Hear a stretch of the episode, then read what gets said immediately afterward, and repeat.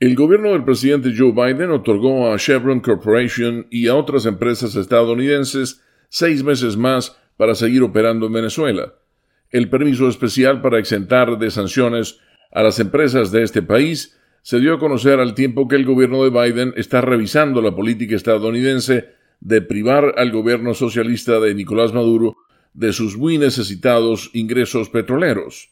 La exención permite a Chevron, Halliburton, Schlumberger y a otras empresas seguir realizando trabajos esenciales en los pozos petroleros para mantener sus bienes y niveles de empleo en la nación sudamericana hasta el primero de diciembre.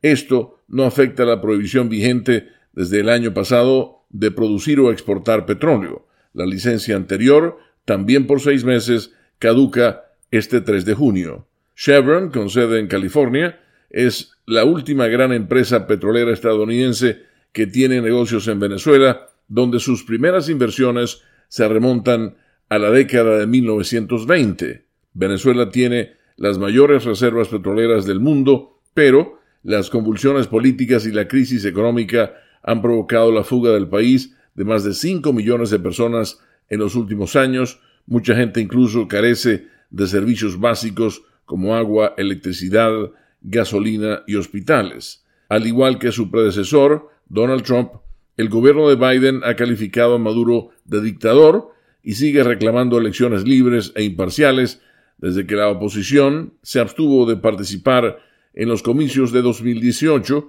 cuando se prohibió la participación a varios candidatos. Con la nota económica desde Washington, Leonardo Bonet, Voz de América.